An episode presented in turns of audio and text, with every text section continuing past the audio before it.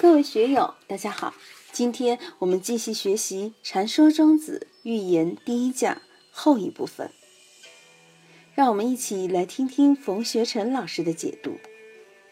下面一段就是对寓言具体的展开。寓言十九，借外论之。寓言就是要借题发挥，要借外论之，另外找一个事情来旁敲侧击。亲父不为其子媒，亲父欲之，不若非其父者也。下面庄子做了一个很形象的比喻，比如给儿子做媒，做父亲的就不能亲自出马，说我的儿子帅啊、聪明啊、有才干啊。这么说，别人是不会相信的，觉得你是在自吹自擂。你自己的儿子当然会说好啊，或者给女儿做媒。当母亲的夸自己的女儿品也好，貌也好，语言也好，女红也好，什么都好，但人家也未必相信。所以亲父欲之，不若非其父者也。当父亲的不要自己夸自己的儿子，要请媒人来说，让外人来说儿子的好。不要王婆卖瓜，自卖自夸。即使自己的儿子的确很好、很优秀，也要通过别人的嘴来说，可信度才会高。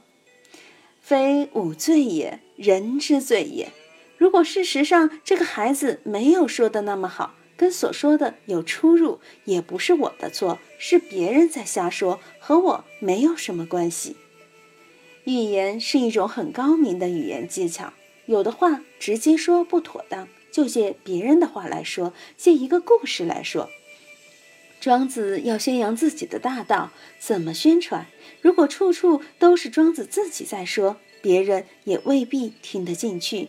于是他就把轩辕皇帝请出来，把神农氏、孔夫子、广成子、老子，还有很多很多的隐士高人，甚至把尧舜这些古之圣王都请出来说法。这些人物在大众心目中都是最伟大、最杰出、非常了不得的。他们说的话，别人就会心服口服。善于辩论的人，张口就是老佛爷怎么说的，祖师怎么说的，这就相当于给别人下了封口令。谁还敢和老佛爷、历代祖师的金口玉言辩论呢？文化大革命的时候，张口就是毛主席说要怎样怎样。你就不敢去跟他争辩了，这就是善于使用寓言、重言，善于假借他人之口的好处。再看下一句：“与己同则应，不与己同则反。”我们在社会上生活，每个人都有自己的生活习惯，每个人都有自己比较成熟的一套思维模式，也都有自己的价值观念。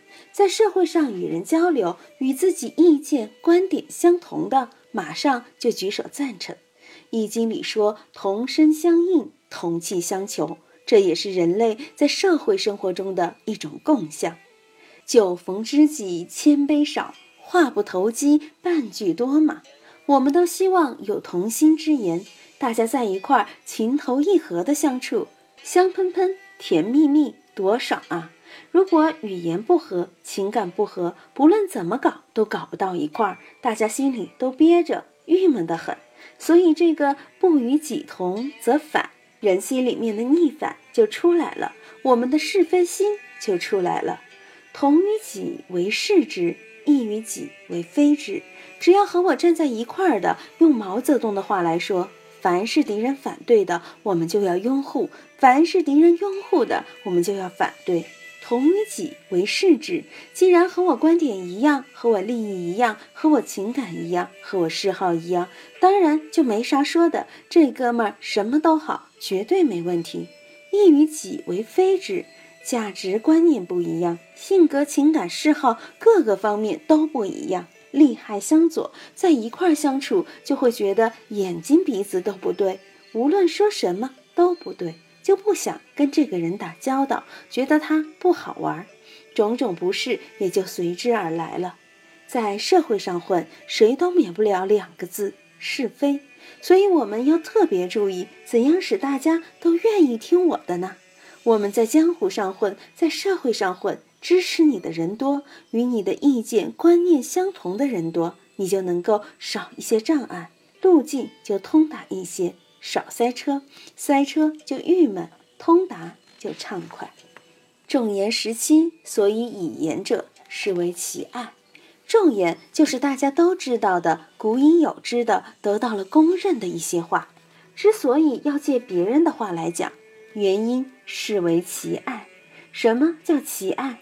五十为爱，六十为奇。一个五六十岁的老人出来说话，他的生活经验丰富，阅历广阔，就会很受人尊重。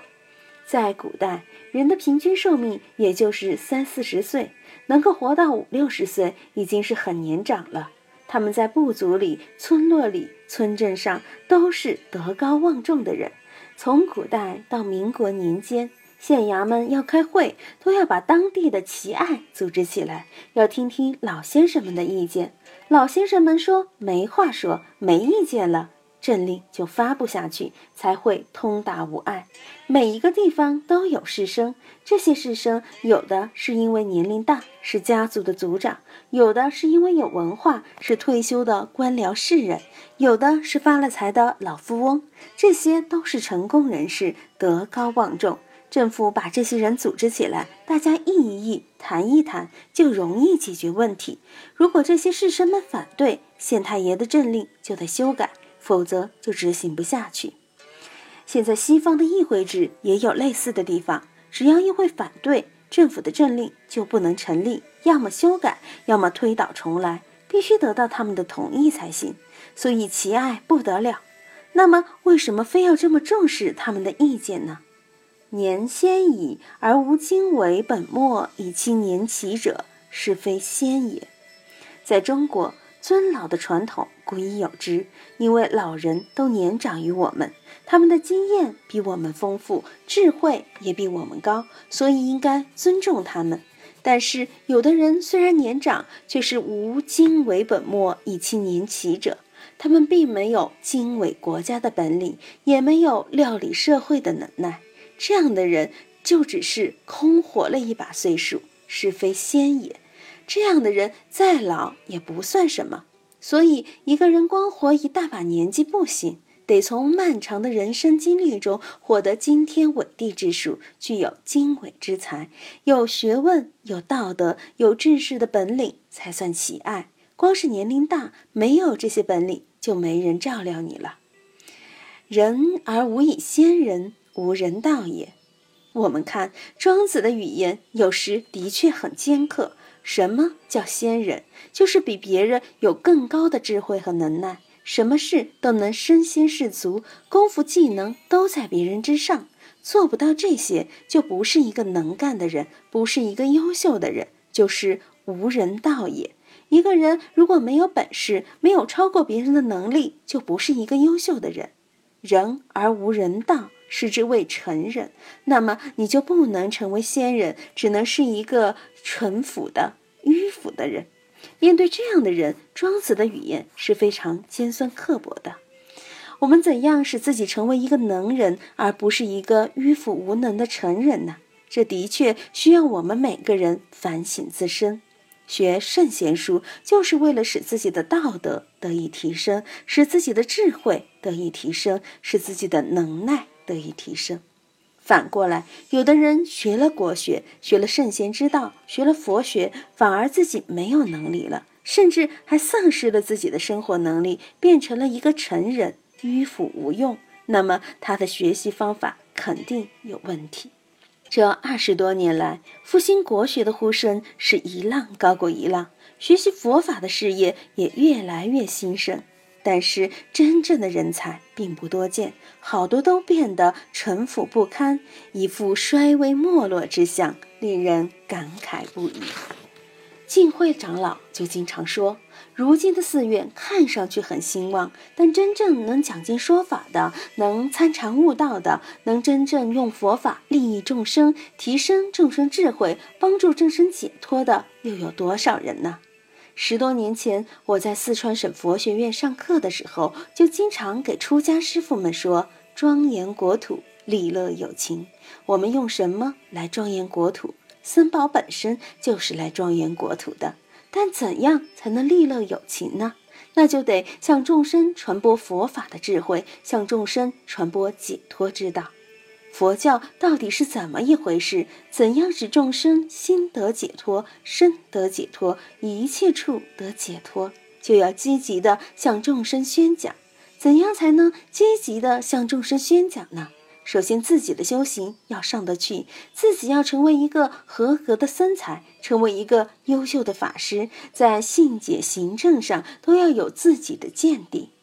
然君这次到四祖寺去打七，见到了明基法师，心生欢喜。说实话，见到明基法师，我也心生欢喜。这样的年轻法师并不多啊。十多年前，我就对他们这一批法师寄予很高的希望。他们一定会是二十一世纪中国佛教界为数不多的优秀人才。我们看庄子的开示，要成为仙人，不能变成一无所事的成人。这也是庄子对我们的一个警策。不只是佛教才讲警策，庄子这里也讲警策，给我们敲了一个警钟。禅说庄子寓言第一讲到这里就结束了。欢迎大家在评论中分享所思所得。我是万万，我在成都龙江书院为您读书。